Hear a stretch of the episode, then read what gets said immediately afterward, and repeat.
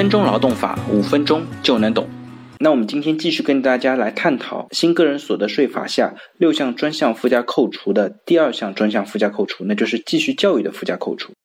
那第一个问题呢是，硕士研究生、博士研究生教育是属于子女教育呢，还是继续教育？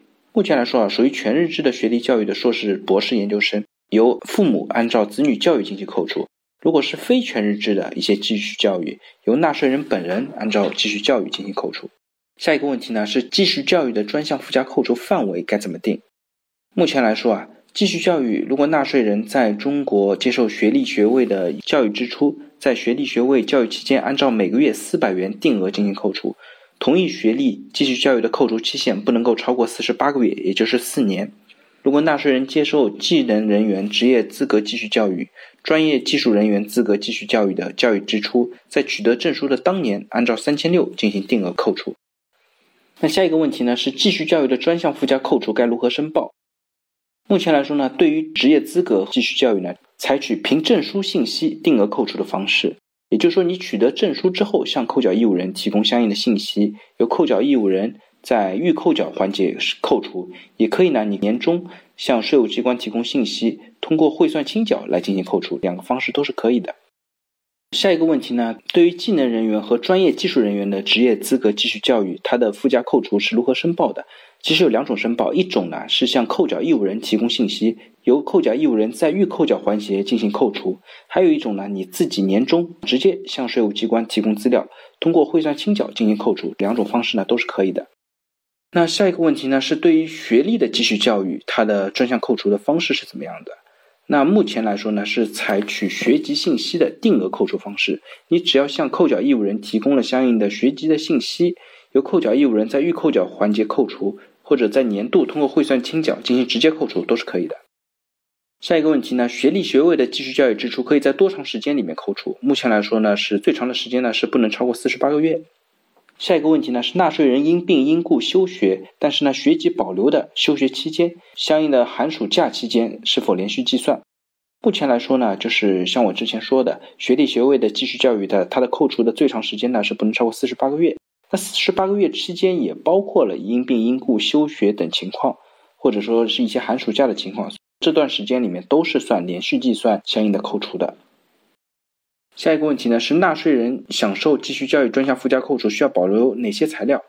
如果你是接受学历的继续教育的，不需要保留任何材料。那如果是接受职业资格继续教育的，那就需要保留相应的证书等材料以备查。这边提醒一下，其实相应的证书其实只是以我们国家目前呃人社局认可的相应的职业资格证书为准。比如说，我老婆考了一个呃项目经理，是一个美国的认证，它其实就是没有办法作为抵扣的一个要求。其实社会上有很多的证书都是没有办法纳入呃技术人员或者是专业技术人员的一个职业资格的一个认证的。那下一个问题呢，是没有证书的兴趣培训是否可以抵扣？目前来说，呃是不可以的。呃，就像我前面说的，其实目前这个范围其实还是缩得很紧。这两年国家其实废除了一大批职业资格认证。很多的一些认证都是不能够在这次的抵扣范围之内。那下一个问题呢？是有的人同时接受多个学历教育，或者是取得多个职业资格证书，是否需要填写？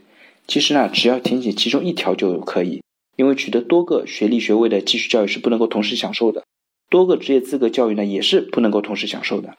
报考相应的职业资格教育的，建议你是跨年去申报。比如说，你一九年先报一个认证，另外一个认证呢，在二零二零年去考试和申报。那下一个问题呢，是学历学位的继续教育和职业资格的继续教育是否可以同时享受？这个呢是可以同时享受的。下一个问题呢，是学历学位的继续教育，如果最后没有拿到学历学位，是否可以抵扣四十八个月？目前来说呢，只要你是有学籍就可以抵扣，不考究最后是否拿到证书，最长呢可以抵扣四十八个月。所以说，学历学位的继续教育和职业资格的继续教育要求的材料和凭证是不一样的。学历学位呢，它不需要你最后拿到相应的证书。嗯，那又有人在问，如果四十八个月之后他换了一个专业再读，还可以继续抵扣四十八个月吗？目前来说呢，纳税人四十八个月以后，他如果换一个新的专业，如果还是参加学历学位继续教育的。还是全日制教育的，还是可以继续进行抵扣，重新起算这四十八个月。好了，大家如果对我今天聊的继续教育的专项抵扣有任何的问题或者建议，非常欢迎在我的音频下方留言，也非常欢迎将我的音频转发给有需要的朋友。那我们下一期再见。